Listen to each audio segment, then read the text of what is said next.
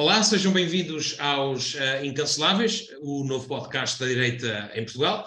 O podcast da direita não adversativa, não temos linhas vermelhas, nem cercas sanitárias e o nosso único adversário é mesmo só a esquerda. Dito isto, sejam bem-vindos a este que é o nosso primeiro episódio e onde vão poder contar todas as semanas com a presença da Teresa Nogueira Pinto, do José Maria Matias e do José Bento da Silva e deste vosso amigo que vos fala, Miguel Dongada. Estaremos cá todas as semanas, à segunda-feira, para analisar e conversar sobre temas diversos, mas sempre com um olhar verdadeiramente de direita. Esta semana, com eleições intercalares americanas, cheias de surpresa, já vamos falar disso, vamos fazer uma leitura dos resultados que vieram a contrariar a ideia de uma maré vermelha nos Estados Unidos. Iremos também ao Brasil e avaliar o resultado das mais disputadas eleições e vamos voltar ainda ao dia 10 de novembro de 2015. Aliás, é mesmo por aí que vamos começar. Era uma terça-feira e a esquerda portuguesa rejeitava uma moção apresentada, aliás, aprovava uma moção apresentada pelo PS, com a qual derrubou o governo de direita de Pedro Passos Coelho e Paulo Portas, tornando-se assim o mais curto uh, governo da história de Portugal. Essa moção é aprovada com, 103, com 123 votos a favor, anunciava assim o Presidente da Assembleia da República a queda daquele que era o segundo governo de direita de Pedro Passos Coelho. Como era previsto, socialistas juntam-se com bloquistas da extrema-esquerda e comunistas, que fazem aquilo que ficou conhecido um, através do nosso saudoso Vasco Polido Valente, que apelidou esta coisa uh, chamada geringonça, isto já lá vão sete anos que a esquerda e que António Costa nos governa. E é por aqui que vamos começar. Teresa, um, depois desta pequena apresentação e de pensarmos que Passos Coelho ganha as eleições com 39% dos votos, uh, até 6%, 6 mais do que António Costa, mas António Costa num, um, num, teatro parlamentar e político acaba por lhe retirar o poder. Que efeito teve isto para Portugal?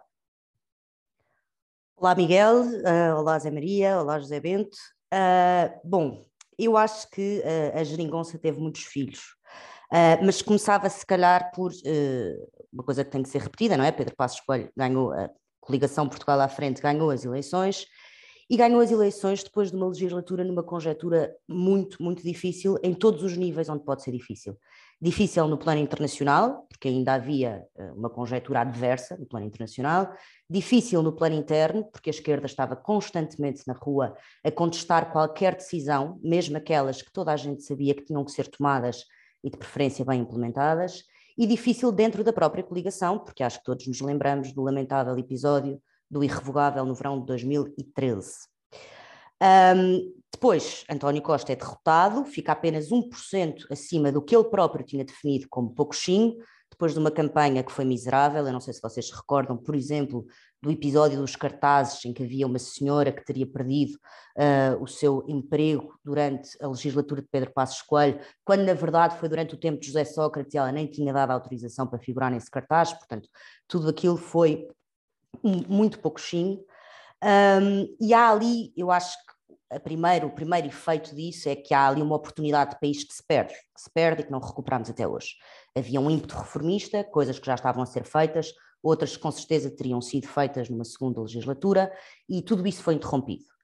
Agora, eu também acho que há uma leitura alternativa uh, desta geringonça, ou seja, António Costa, ao ter o seu momento Júlio César e querer cruzar o seu Rubicão, acaba por uh, precipitar a total reconfiguração do sistema político português e da lógica eleitoral.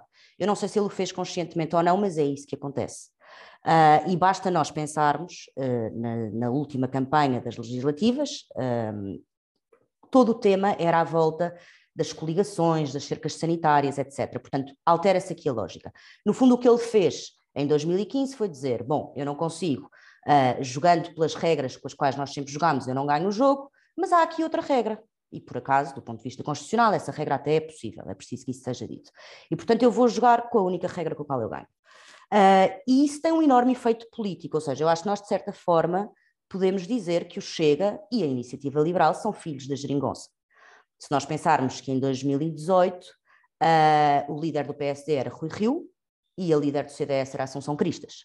Portanto, há claramente um eleitorado de direita que existe e que fica órfão.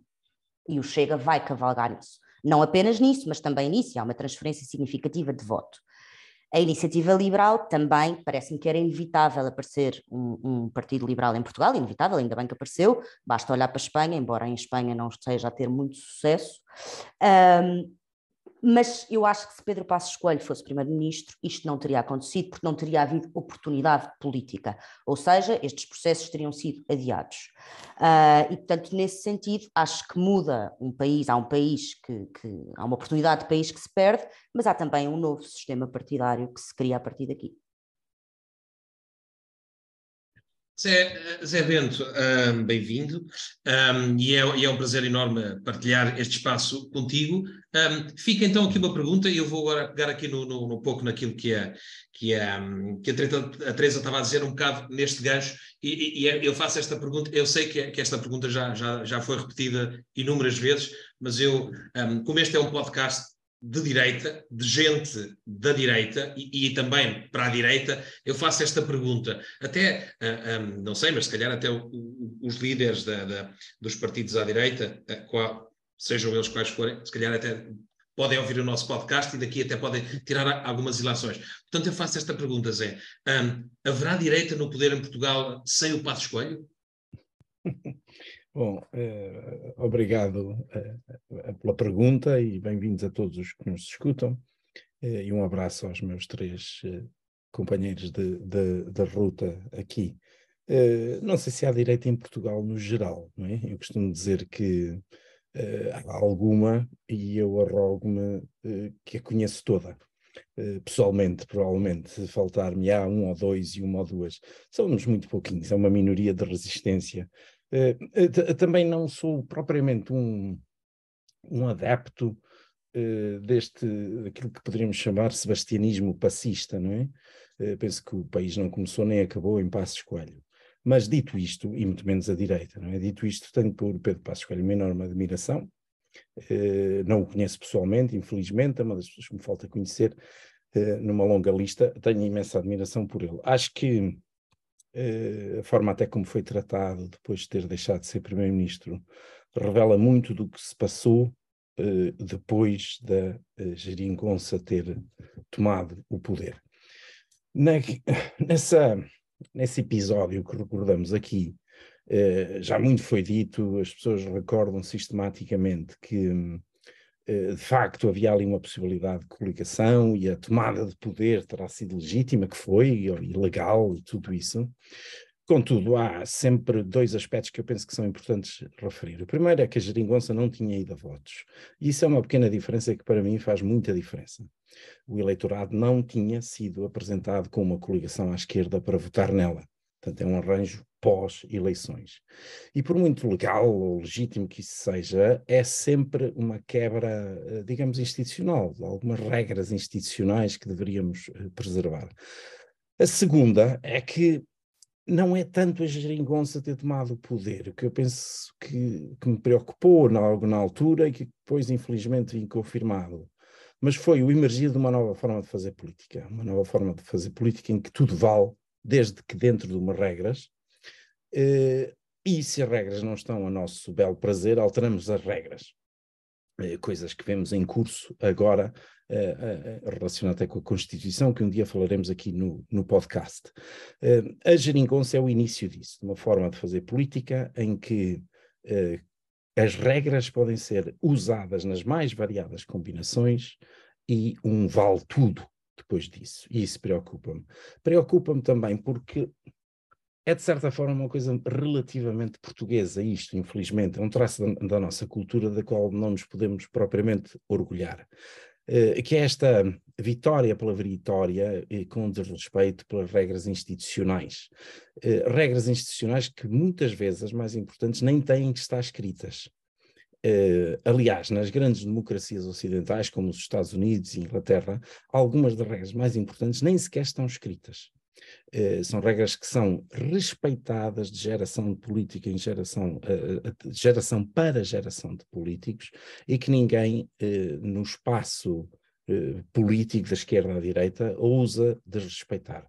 Todas essas regras foram desrespeitadas após a geringonça. Uma delas, a que dizia, se não me falha a memória, que dizia, não escrita, que o Presidente da Assembleia da República seria o, alguém do partido mais votado, o partido mais votado foi o PSD, e a Geringonça fez questão de uh, não eleger um Presidente da Assembleia da República do PSD na altura. Esse foi um dos pormenores que eu nunca mais me esqueci uh, e que me, me, sinalizou que algo teria mudado ali de forma. José, deixa, deixa, deixa só te interromper para te fazer aqui uma, uma pergunta. Uh, a política também se faz com certo cavalheirismo, e eu agora digo cavalheirismo no, no, sentido de, da elegância, da, da, boa educação, das boas práticas. Um, o que aconteceu com, com, com, o que aconteceu com aquela vergonhosa votação, uh, ah, um, eu creio que foi o Fernando Negrão, não é?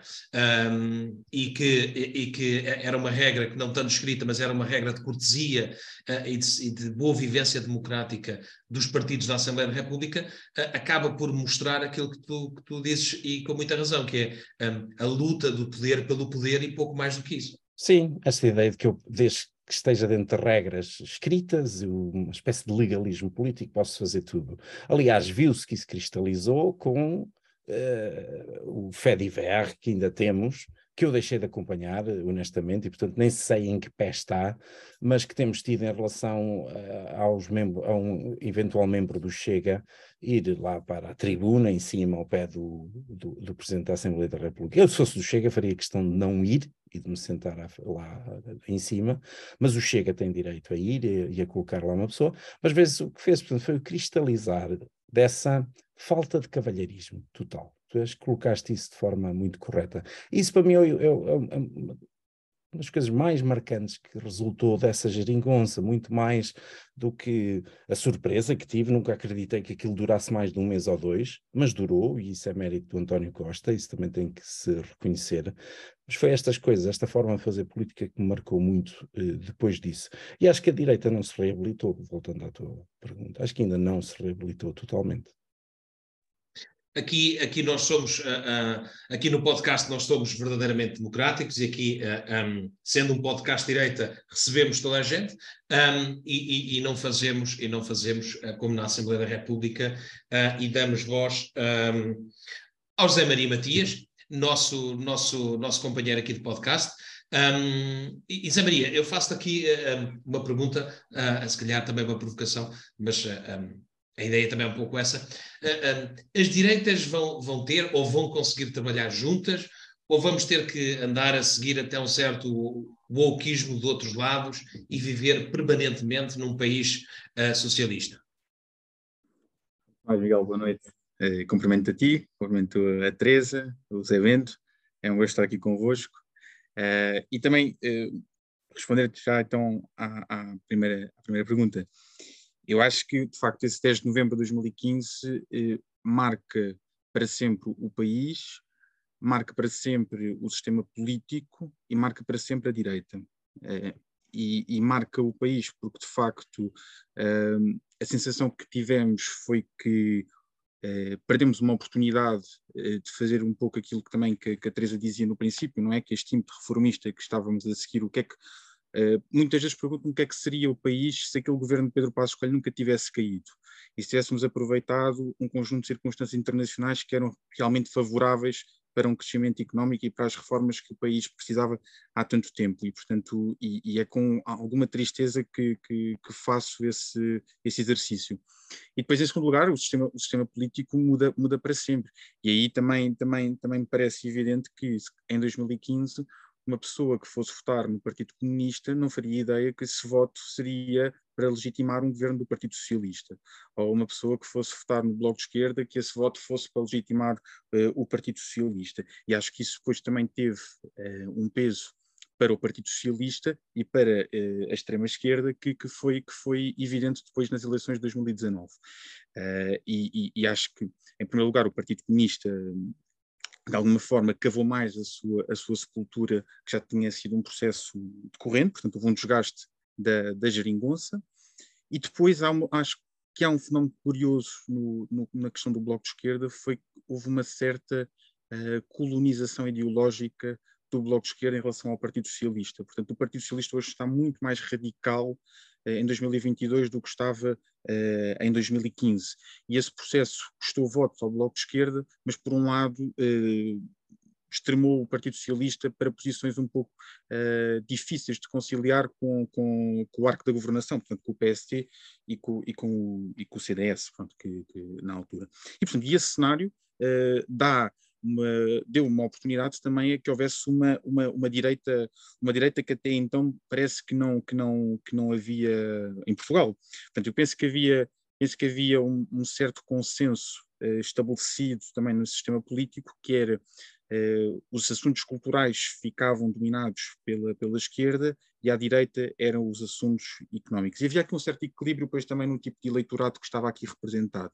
Era associado à esquerda, um eleitorado muitas vezes mais jovem, e depois, à medida que o tempo passava, portanto, por, por, por, por, essa, por essas razões económicas, esse eleitorado tornava-se cada vez mais, mais conservador. Esse fenómeno também eh, me parece que é interrompido, e, e, e, esse, e sendo interrompido, há, um, há, um, há uma série de, de, de, de pessoas que não se revêem já neste binómio e, portanto, e, e, naturalmente que surge aqui também uma iniciativa liberal e naturalmente que surge aqui também, também um Chega.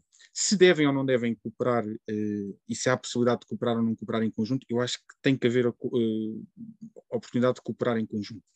A experiência internacional, acho que no caso de Espanha, uh, é também interessante de perceber.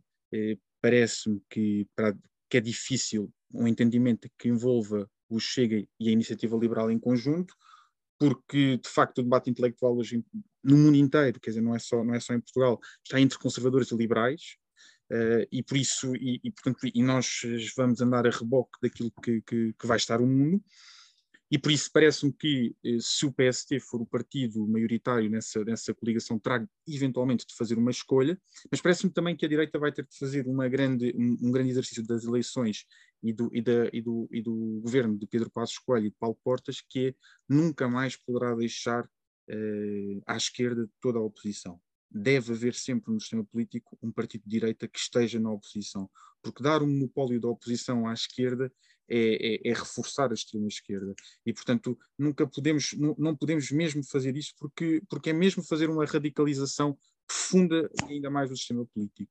Então, deixa, dar... deixa, deixa, deixa, só pegar aqui o que estavas a dizer e fazer só aqui o, uh, um, um, só esta, esta dúvida.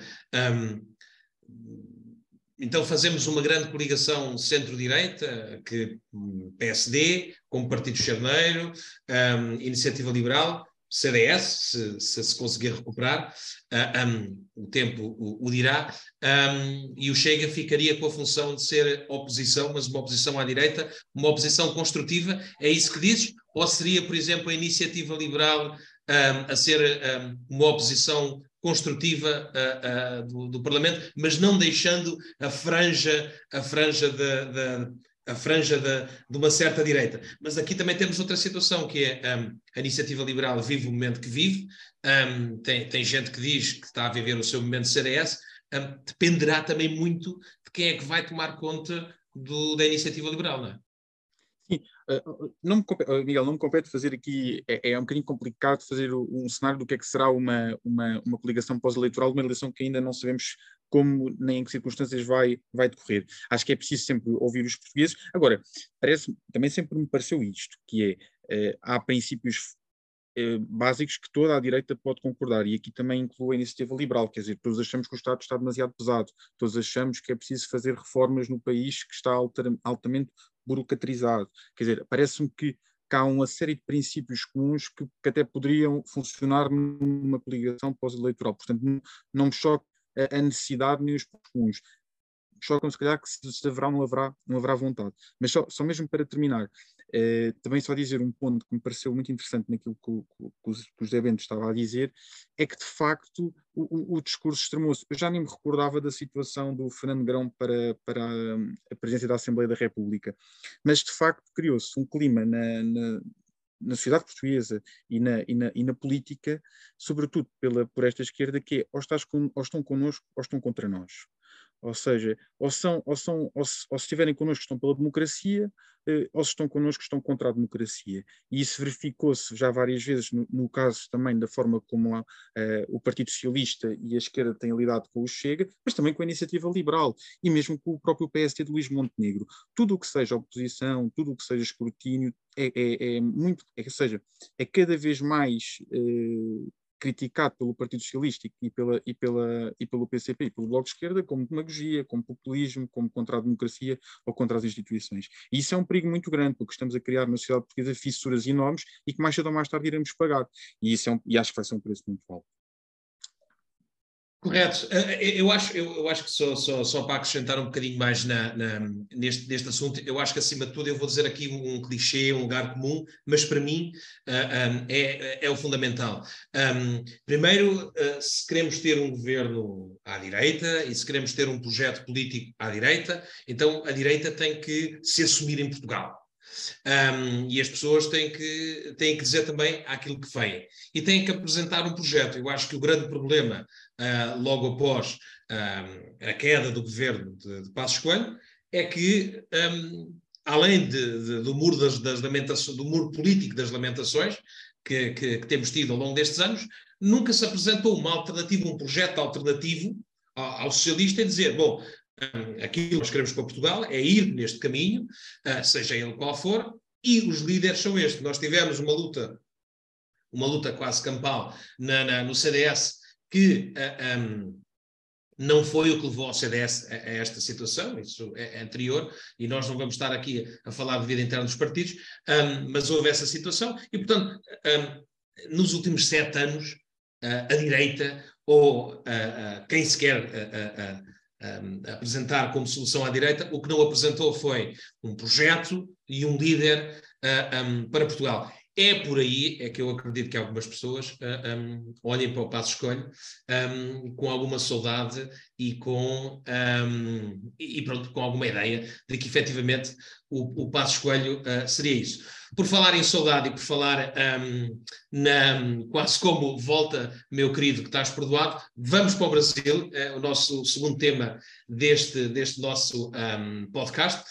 O Bolsonaro perdeu as eleições, Apesar disso, teve mais votos do que há quatro anos. Lula, o ex-presidente, mas também ex-presidiário, vence as eleições por uma margem mínima, um, comparativamente com aquilo que são as sondagens. Parece que as sondagens no Brasil também são um pouco como as sondagens em, em Portugal. O Brasil está dividido, há protestos na rua, há bloqueios de redes sociais de deputados e de senadores e de outros políticos que defendem que poderá poderá, e eu repito, poderá ter existido alguns problemas na, nas urnas, e a democracia de esquerda uh, é, bom, estas, estes bloqueios por parte do, do Supremo Tribunal Federal um, às redes sociais uh, desses políticos, parece-me a mim que é a democracia da esquerda sul-americana a funcionar. E Lula é minoritário no Congresso e Bolsonaro será o rosto, pela primeira vez uh, no Brasil, daquilo que é uh, entendido como o líder da oposição. Zé Maria, vou voltar a ti e vou-te fazer esta pergunta. O Brasil está dividido um, e agora? Miguel, olha, agora, quer dizer, pronto, o que nós vimos no, no Brasil é um cenário de umas eleições altamente disputadas, eu na minha vida, quer dizer, em, em 26 anos, nunca tinha, nunca tinha visto uma eleição assim, com, com, uma margem tão, tão pequena, quer dizer, não, não sei se não era vivo em 86 na campanha do, do, do, do Soares, mas quer dizer, não, mesmo assim acho que essa margem até foi maior. Portanto, ou seja, de facto há dois Brasis ali e, e, e não sabemos muito bem uh, o, que é que, o que é que irá resultar. Parece-me uma coisa que é, que é evidente. Uh, Parece-me que ao bolsonarismo e que veio para ficar. Um, todas as manifestações que nós temos visto uh, na imprensa, uh, de ruas e de praças absolutamente cheias de pessoas, mostram que há um descontentamento com, com o resultado. Há até, e isto até parece quase uma provocação, mas, mas, mas, mas vi isto acontecer, que é um perigo de uma certa venezuelização uh, do Brasil uh, por parte destas pessoas, portanto, pessoas realmente assustadas com, com esse perigo, mas, mas não indo só por aí, uh, parece-me que essas pessoas têm dúvidas sobre, sobre, sobre os resultados eleitorais e, portanto, e têm questões e, e, e acho que deveria ser uma, uma, uma fase em que essas questões deveriam ser todas respondidas. Uh, independentemente dos lados, sendo Lula ou sendo Bolsonaro, não pode haver dúvidas sobre uma eleição e sobre um ato e como é que decorreu e se é limpo ou se não é limpo. E, portanto, acho que aqui as, as autoridades uh, brasileiras devem fazer um esforço enorme, uh, não para calar estas dúvidas, como tem sido feito, portanto, a tentativa de calar vários eleitos do Brasil, vários influencers, várias pessoas que estão a contestar, mas pelo contrário, tentar responder, ser pedagógico, tentar mostrar através de provas, através, de, através daquilo que, foram, que são os factos, o que é que aconteceu. Só isso é que irá tranquilizar o Brasil. Não é, uh, não, não é, não vai, não vai tranquilizar o Brasil os presidentes que facilitaram Lula pela eleição, não vai tranquilizar o Brasil uh, estas manifestações constantes, vai tranquilizar o Brasil um, ehm, rapidamente o esclarecimento de todos esses factos para que possa para ser restaurada a paz social, se for o caso disso, ou então se houver dúvidas que sejam legítimas, que elas sejam devidamente esclarecidas no, no, nos locais próprios. Agora, calar uh, em democracia, isso também parece, parece um bocadinho uh, complicado. Depois, parece-me uh, que o que o caso de Bolsonaro parece uma coisa interessante, que é o que, o que a derrota de Bolsonaro parece-me fruto da, também da taxa de rejeição que Bolsonaro tem eh, dentro, dentro do Brasil. E é um fenómeno curioso, porque Bolsonaro, tanto Lula consegue reunir pessoas que até eh, concorreram contra Lula, estiveram em barricadas opostas em relação a Lula, eh, mas ao mesmo tempo eh, Bolsonaro consegue ter sobre si uma, uma intensidade de voto, de, portanto, um, tem um eleitor que, que, vota claramente Bolsonaro, de uma forma quase apaixonada por, por Bolsonaro, coisa que Lula não teve. Portanto, durante a campanha eleitoral vimos uh, Bolsonaro a conseguir encher praças, ruas, uh, tudo isso, e, e, e, Lula não, quer dizer, teve uma campanha até relativamente, uh, atrevo-me a dizer, medíocre nesse, nesse, nesse, nesse campeonato. E, portanto, de facto, o, o desafio que o Brasil terá não é fácil. E não parece que Lula, portanto, Lula parece numa posição fragilizada e, portanto, acho que o Brasil vai viver tempos muito complicados. Agora também, também veremos, as informações são muitas, os factos também são, são, são muitas vezes pouco claros, só, só o futuro irá. Pois é, é, é, é, o futuro. Será, será, será algo que nós vamos ter a oportunidade, com certeza, de, de, nos próximos uh, tempos, falar aqui no nosso podcast. Uh, Zé Bento, um, o, Lula, o Lula que voltou, uh, que desta vez conseguiu ser candidato, a última vez tentou há quatro anos atrás, ou que queria ser candidato há quatro anos atrás, não o pôde ser por estar envolto, por estar preso, estava preso, um, e é engraçado que toda a gente esquece disto, um, da mesma forma que se esquecem que, que, o Supremo Tribunal Federal não o absolveu, disse que havia erros processuais e, portanto, um, fez cair todo o processo, uh, mas não o absolveu. mas isso um dia, uh, quem sabe, até poderemos ter aqui uh, um especialista em direito constitucional e direito criminal brasileiro e depois podemos falar sobre isso. Mas a pergunta que, que, que a pergunta que eu ouvi na, na, naquela noite, ou, ou, até o comentário de algumas pessoas, é que o Lula volta só com o intuito de derrubar o bolsonarismo. Ou seja, um, era a única pessoa possível de, de derrotar a, a, a Bolsonaro. Um, isto aqui não ajuda nada a construir um Brasil, não é? Eh, não, não parece que, que ajude, eh, certamente que, que não. Uh, houve uma coligação uh, anti-Bolsonaro, tal como nos Estados Unidos tem, ainda há uma coligação anti-Trump, é mais importante derrotar este tipo de líder do que qualquer outra coisa, e já tivemos coligações deste género, inclusive dentro de alguns partidos políticos portugueses. É, é um fenómeno relativamente é, natural. Com o devido respeito pela pessoa, o Lula está bastante idoso, isso é visível, é, visível, e não o digo com desrespeito absolutamente nenhum, Eh, não me parece que o Lula seja o mesmo Lula eh, de há uns anos atrás. Vem muito desgastado eh, pelo processo, pela idade, os anos pesam e tudo. Eu penso que o governo de Lula, parece-me assim à primeira vista, não sendo um especialista nesse tipo de análise, não sendo propriamente um futurista, mas penso que a pessoa a acompanhar no governo do Lula é o vice-presidente, Geraldo Alckmin. Eh, parece uma figura interessante a acompanhar. Eh, de novo, digo com todo o respeito pelo presidente eleito Lula da Silva, mas eh, para quem está de fora e analisa o Brasil, acho que esta é a figura que interessa acompanhar, porque poderá tudo indica que poderá ser a figura que o substitui até e a figura que terá de facto o controle do poder agora. Em relação ao Brasil, no geral, eh, eu estou particularmente preocupado muito mais com a América Latina no seu, no seu conjunto do que com o Brasil em particular, embora, claro, nós tenhamos algum carinho pelo Brasil. E penso que há um conjunto de coisas que não são referidas sistematicamente acerca da América Latina e que importa referir, e que estão para lá da América Latina estar pintada de vermelho hoje em dia, que está há coisas que importa referir. Primeiro, uh, o boom das commodities parece ter, de certa forma, acabado, e, portanto, aqueles programas sociais que eram pagos com esse dinheiro não têm sustentabilidade já, a mesma sustentabilidade, portanto, as coisas começarão a ceder por aí. Países que eram, uh, bom, modelos na América Latina já deixaram de o ser, como o Chile, um ano depois de um governo de extrema esquerda, já pede, acaba de pedir resgate ao FMI. No conjunto da América Latina, desde o México até a Argentina, continuamos numa situação em que só Costa Rica e alguns países podemos incluir na América Latina, são as ilhas que por ali estão, vamos falar só do, dos que estão no continente, mesmo no território, em, em terra, esqueçamos as ilhas e Cuba de, de momento. Só Costa Rica uh, tem uma situação relativamente favorável, pelas razões que conhecemos. Nós falamos muito do Brasil por razões óbvias, mas há aqui um conjunto de coisas que me preocupam uh, bastante e que não se vão resolver com Lula, não são culpa de Lula necessariamente, não se resolveram com Bolsonaro, nem são culpa de Bolsonaro necessariamente.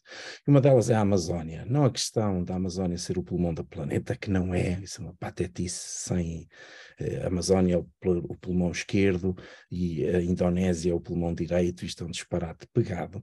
Não, esse, não isso mas o facto da Amazónia ter ali, na verdade, há ali um desafio muito grande. A Amazónia é uma zona rica, é, em termos de uh, ouro e outras, outras coisas, petróleo em algumas zonas, gás natural noutras. Uh, não é só do Brasil, é de mais quatro países, Venezuela, Bolívia, etc. o Brasil, enquanto Bolsonaro lá esteve, a Amazónia parece que era só brasileira, não é? tem uma questão indígena que não pode ser esquecida, que está para lá também da forma como tem sido apresentada. Nos últimos anos foram descobertas mais de 100 tribos eh, que nunca contactaram com eh, pessoas exteriores a elas. Eu cheguei, eu cheguei a conhecer pessoalmente um dos antropólogos que liderou essa expedição, era um padre jesuíta catalão, o padre Bartolomeu Meliá, que faleceu em 2017, eh, já, já de provecta idade. Eh, tribos essas foram descobertas por recurso a drones.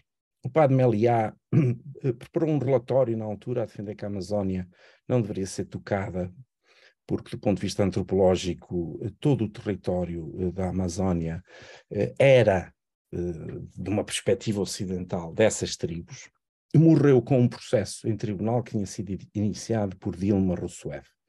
Isto para vos mostrar, para vos dizer que o problema da Amazónia está para lá da política. Mas é um problema que é importante por causa das pessoas que lá estão, as riquezas, o direito ou não daqueles países a extrair essas riquezas, o facto da Amazónia estar coberta de povos indígenas, eh, os quais são locais. Há aqui uma questão que é bastante complexa e que não cabe certamente ao engenheiro António Guterres resolver. Por último, e com isto termino, na, na, na, como eu olho para o Brasil de forma mais eh, no contexto latino-americano, nós esquecemos muitas vezes que o Lula e o Bolsonaro não são o problema do Brasil. Eh, tal como os outros vários políticos, não são necessariamente eles o problema dos vários países que lá estão, mas sim o facto de todos estes países estarem numa larga maioria, digamos assim, para sermos meios e não tão politicamente incorretos quanto isso, debaixo da alçada de organizações criminosas e de tráfico de droga. Isto é uma realidade que eu acho absolutamente inacreditável que as pessoas não falem com mais, uh, mais vezes. A Venezuela é um narco-estado? É. O México é muito próximo do narco-estado? É. Uh, o Paraguai uh, é um Estado quase contrabandista em muitas das suas zonas. Uh, o Equador, que eu conheço bem, tem milhares de quilómetros quadrados completamente controlados por narcotraficantes. E a Amazónia é um. A Amazónia não é os mineiros e estas, estes garimpeiros ilegais que vemos nas notícias todo o tempo. A Amazónia é totalmente controlada por narcotraficantes e contrabandistas e tudo. É uma coisa que eu é, é, é, acho mesmo impressionante que as pessoas não falem nisto. A floresta é extremamente densa, o Estado não chega lá. A Amazónia, é, as fronteiras entre aqueles países, é um, uma linha no mapa. Quem já foi à Amazónia vê que aquilo não significa lá, no terreno, não significa absolutamente nada. A América Latina tem um problema muito grave com isto o Estado e as instituições não têm controle sobre os próprios países que deveriam uh, ter. Eh, eu conheço vilas inteiras que são totalmente controladas por narcotraficantes, paramilitares, eh, seja o que for, nos mais variados eh, países. O Brasil, não estando na situação de ser um narco-estado como a Venezuela, tem também zonas imensas que são controladas por grupos criminosos. Isto é um problema gravíssimo que o Lula não vai resolver, o Bolsonaro não resolveu, porque é dificílima resolução, se é que tem solução ainda nas nossas vidas. E é uma pena, é uma pena. Uh, não, não, não sou eu certamente que vou dar a solução para isto, mas penso que a solução não passará por constantemente escamotear isto, uh, porque isto tem definido durante demasiadas décadas a política latino-americana. Por demasiadas décadas. E nenhuma ala política está imune a isto. Uma, uma, das coisas que, que uma das coisas que, que, certamente aqui no nosso podcast vamos fazer, um, Zé, é, é, falar sem, eh, como eu disse, falarmos sem, sem linhas vermelhas, sem, sem filtros, com boa educação, mas sem filtros e, e dizer aquilo que é, que é as coisas. Teresa, uh, eu volto a ti para te fazer aqui uma, uma, uma para debatermos aqui uma questão que me parece importante, ainda voltando ao, ao, Brasil, que é, que é isto. Uh, em Nova Iorque, hoje, o ex-presidente Michel Temer dizia que eu compreendo as angústias do presidente eleito, mas ao invés de fazer críticas ao atual, deveria chamá-lo e pedir a sua colaboração e governarem juntos uh, os dois o Brasil. Um, e, e, a pergunta que eu faço é a seguinte: isto é um bocado como o Biden, ah, um, e já vamos fazer um gancho aqui para os Estados Unidos, porque ainda vamos debater isso um, no, nosso, no, nosso, no nosso programa hoje. é possível Uh, faço aqui quase duas questões. É possível haver bolsonarismo sem Bolsonaro? E a outra questão é, é a seguinte: tentou o Bolsonaro ser o Trump sul-americano?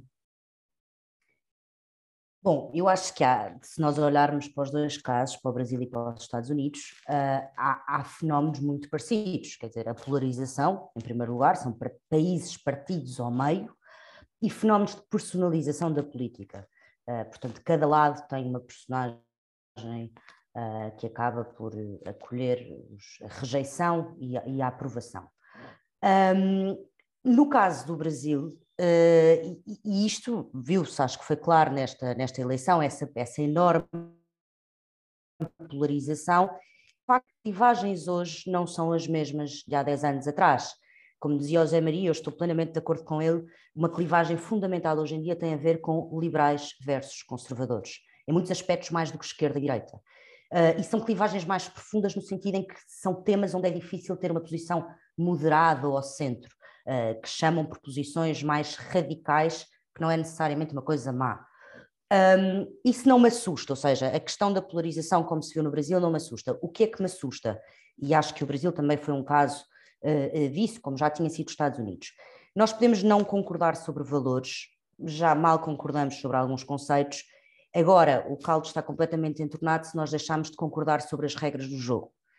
E, portanto, esta desconfiança em relação às eleições onde eu acho que não há lados inocentes, quer dizer, por um lado é óbvio que há uma exploração desse tema pelos derrotados, mas por outro também acho que há uma série de iniciativas que me parecem pouco prudentes em relação a alterações do sistema eleitoral que só vêm suscitar mais desconfiança e, portanto, desnecessárias.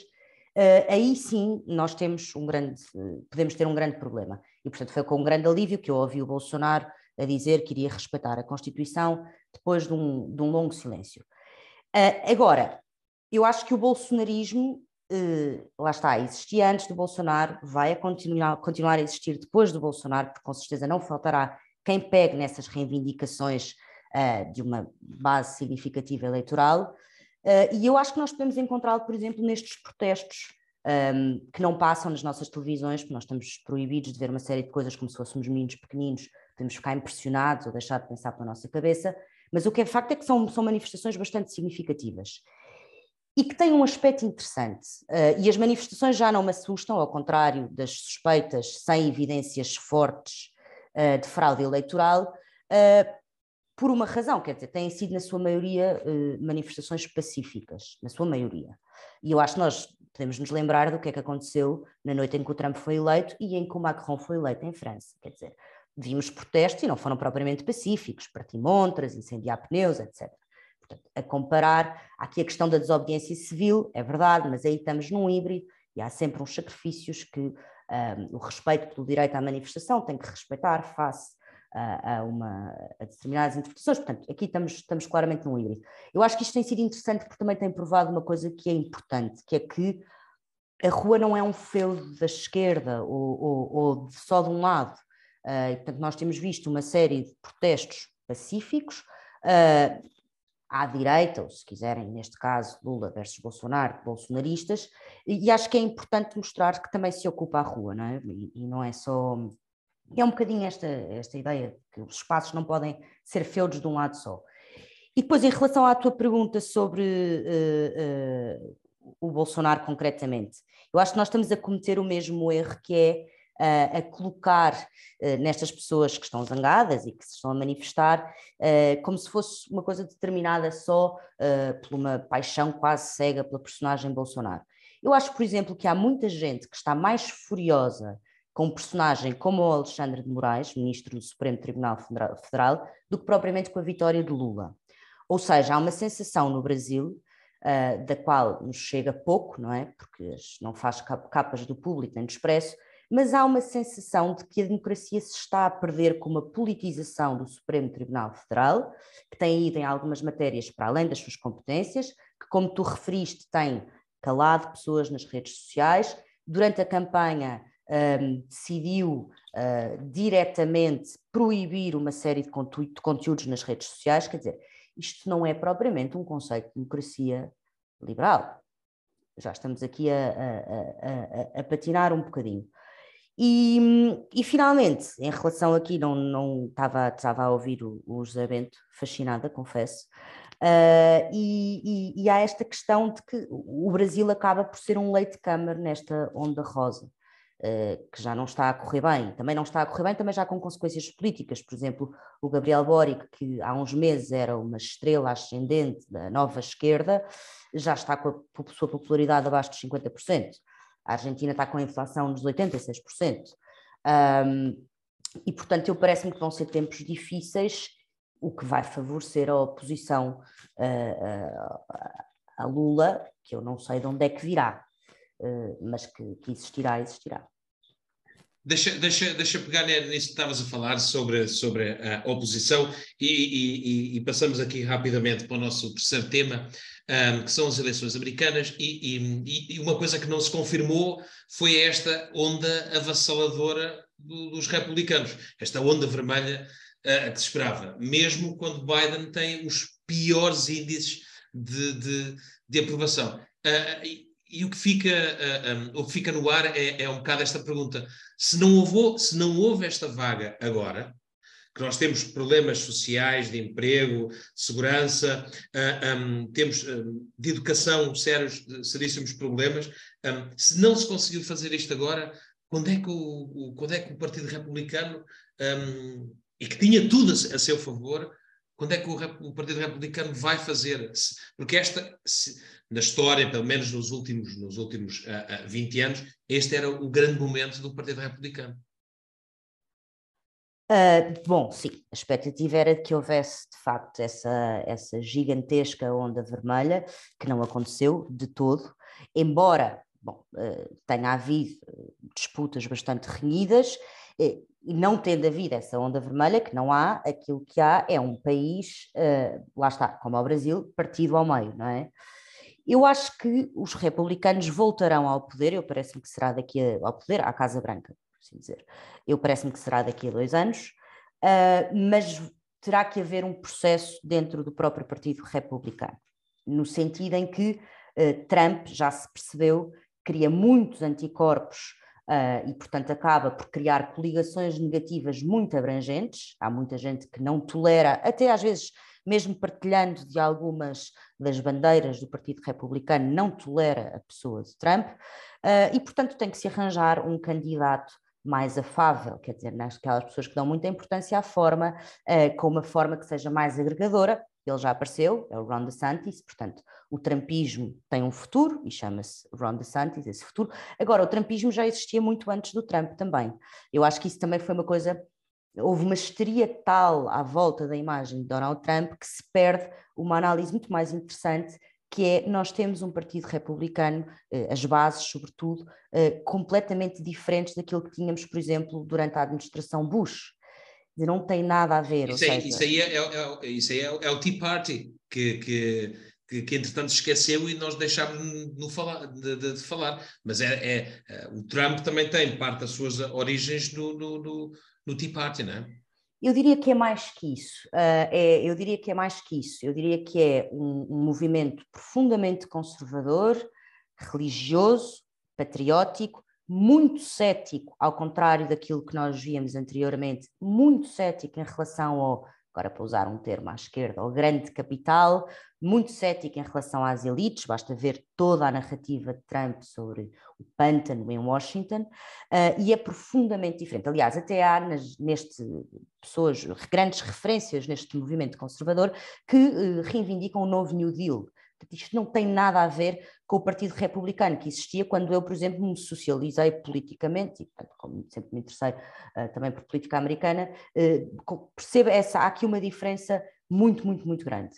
Um, e, e acho que é um erro achar-se que o Trumpismo morreu, o Trumpismo é muito mais do que Trump e, e corresponde a este movimento conservador, uh, e parece-me que Ron DeSantis, desde fronteiras seguras, uh, questões de defesa da vida. Se ouvirmos o discurso dele depois da sua vitória na Flórida, é um manifesto anti-woke com uma energia absolutamente extraordinária. Portanto, a única diferença que eu vejo é na forma. E aí, na forma, há de facto uma grande diferença. E isso pode ser o suficiente para, bom, isso mais a realidade. Eu acho que os próximos, a, a, a, médio, a curto e médio prazo, as coisas não melhorarão do ponto de vista da economia nos Estados Unidos. Acho que qualquer pessoa intelectualmente honesta, qualquer alma de boa vontade reconhecerá que Joe Biden não está capaz de exercer o cargo, quer dizer, é uma sucessão de gafes, de confusões. A ideia de que ele se pode recandidatar em 2024, que eu vi agora, eu percebo que as pessoas estejam entusiasmada, entusiasmadas com esta vitória nas intercalares, mas daí a acharem que ele se pode recandidatar em 2024, acho que é, bom, uma loucura. Portanto, do que eu e tem, vejo... E tem, e tem uma vice-presidente profundamente apagada, não é? uma vice-presidente profundamente apagada. Depois havia uma rising star no Texas, um, mas que acabou por perder também agora a, a, corrida para, para governador e perder uma série de eleições importantes. Portanto, eu não vejo neste momento no Partido Democrata quem possa. Agora, vi uma coisa muito interessante só acrescentar isto nestas eleições, muito, muito interessante, que foi em alguns estados, e aqui estou a pensar no caso do Ohio e no caso da Pensilvânia, onde uh, o Partido Democrata apresentou candidatos.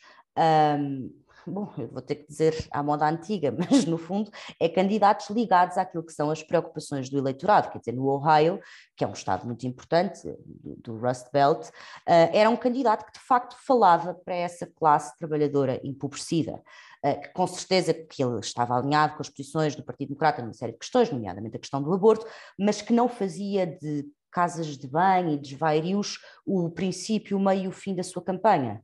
Eh, e eu parece-me que também há esperança que o Partido Democrata uh, ligue um bocadinho mais uh, à, à, à, realidade. E acho que 2024 vai haver uma mudança política. E... e... vamos ter surpresas. Zé Maria, um, eu vou, eu vou, nós temos, nós temos uh, poucos minutos para, antes do, do final do, do, programa, vamos tentar dividir isso aqui do, de uma forma um, um, mais, mais justa possível. Zé Maria, rapidamente, este resultado é devido ao Trump ou ou, ou, existiu aqui nos Estados Unidos quase uma coligação negativa, uh, ao exemplo daquilo que, que o Zé Bento falou há bocado sobre o Brasil, existiu aí uma coligação negativa um, única e exclusivamente para matar Trump de, de uma vez por todas? É, é, é complexa a pergunta porque acho que só nos próximos, nas próximas semanas é que vamos uh, realmente perceber o que é que, o que, é que fez, quais foram as razões para o eleitorado ter se expressado da forma como, como se expressou. Mas uma coisa que também me, me chamou a atenção, tanto nos Estados Unidos como no Brasil, foi, mas que mais, mais expressamente no Brasil, que foi eh, outra vez o falhanço da, das previsões portanto, e das sondagens. Quer dizer, foi, foi portanto, esperava-se onda vermelha, essa onda vermelha não, pelo menos eh, não terá acontecido. Esperava-se uma grande vitória de Lula, também não terá acontecido, e parece que também eh, nos últimos anos isso, isso portanto, de alguma maneira as sondagens não têm conseguido corresponder, também porque de facto é isso também nós, nós, nós ficámos por referir, quer dizer, o, o eleitorado está a mudar muito, muito rapidamente e, portanto, e também não sabemos como, como expressar, mas de qualquer maneira eu acho que isso era muito importante de, de notar e que isso também naturalmente também poderá ter algum impacto no, na forma como poderá hum, influenciar o eleitor também na sua hora de votar. Agora, dito isto, hum, parece-me que sim, eh, em parte poderá haver aqui uma grande taxa de rejeição, não do trumpismo, mas mais, se calhar, da figura de Donald Trump. Uh, e se isso acontecer, de facto, o, o Partido Republicano deve imediatamente por, por, por, porque realmente as primárias são daqui a um ano, uh, fazer uma reflexão profunda eh, sua, na sua, dentro do partido e perceber se Donald Trump é ou não é uma figura que deve ser uh, candidato à presidência dos Estados Unidos. Eu pessoalmente ainda não tenho uma opinião formada quanto a isso.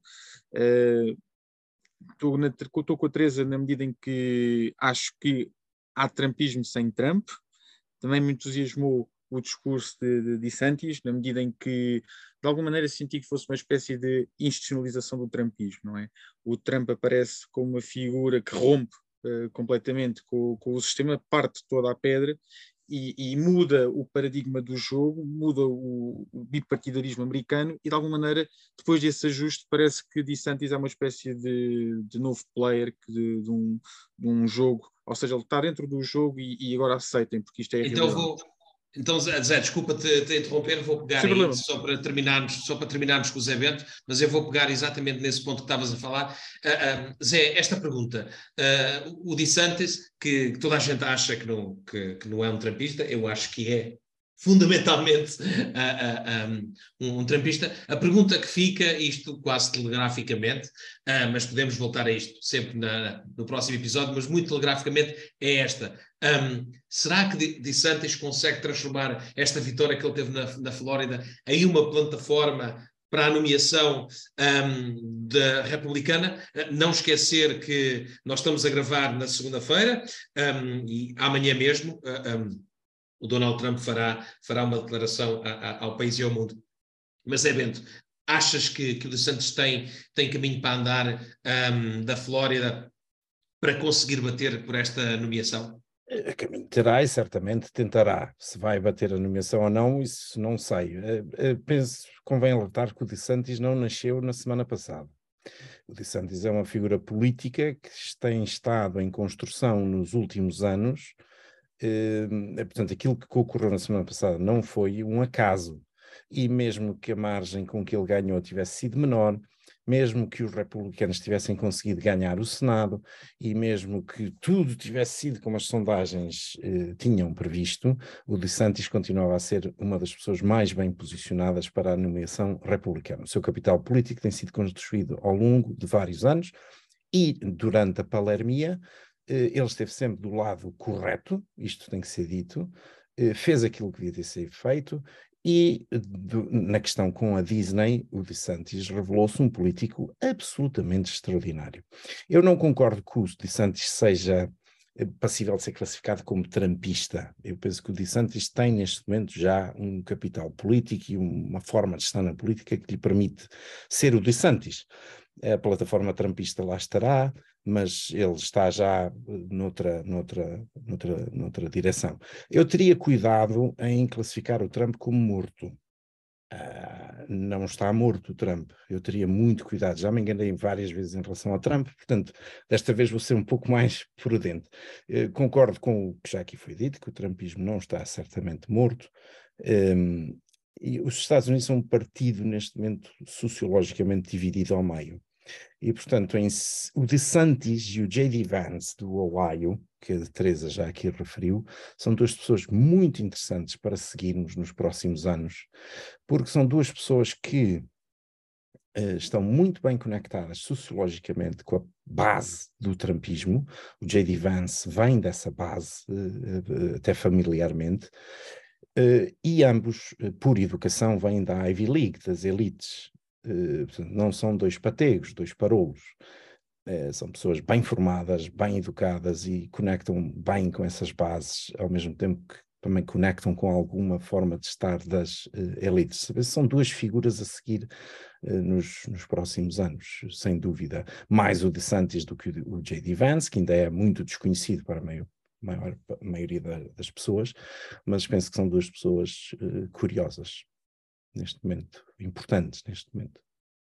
Bom, vamos ter com certeza, depois até do anúncio de, de Donald Trump amanhã, vamos ter com certeza aqui matéria para, o nosso, para os nossos futuros episódios um, sobre, um, sobre estas matérias. Um, aos ouvintes é, é, é, um pouco isto, nós vamos, vamos falar de, de política, nomeadamente muito de política uh, um, internacional. Não vamos, não vamos e não queremos entrar naquilo que é um, a espuma dos dias da, da política pouco, interessante portuguesa. Falaremos também da, da, da, política portuguesa, mas sempre tentando uh, acrescentar alguma coisa à, à discussão. É, é, este um pouco o propósito do nosso, do nosso podcast. Um, portanto, um, resta-me uh, agradecer aos meus, aos meus companheiros de, de, de, podcast, à Teresa, ao Zé Maria e ao Zé Bento, um, por, esta, por estarem presentes nesta, nesta, nesta nossa aventura, de, de termos tido a coragem uh, intelectual também, de lançarmos um, um podcast à direita uh, um, e que, de alguma forma, tem, quer trazer uma visão um pouco, um pouco, um, um pouco diferente daquilo que, que é habitualmente ouvido no, nos podcasts. E como o Zé Bento falava, como na direita e aqueles que, que, que, nos assumimos publicamente que somos de direita, somos muito poucos e, portanto, um, deixamos aqui o nosso contributo. Um, em nome da equipa que fez, realizou e produziu esta nossa primeira uh, edição, um, resta-nos agradecer e dar-vos um abraço e até para a próxima semana.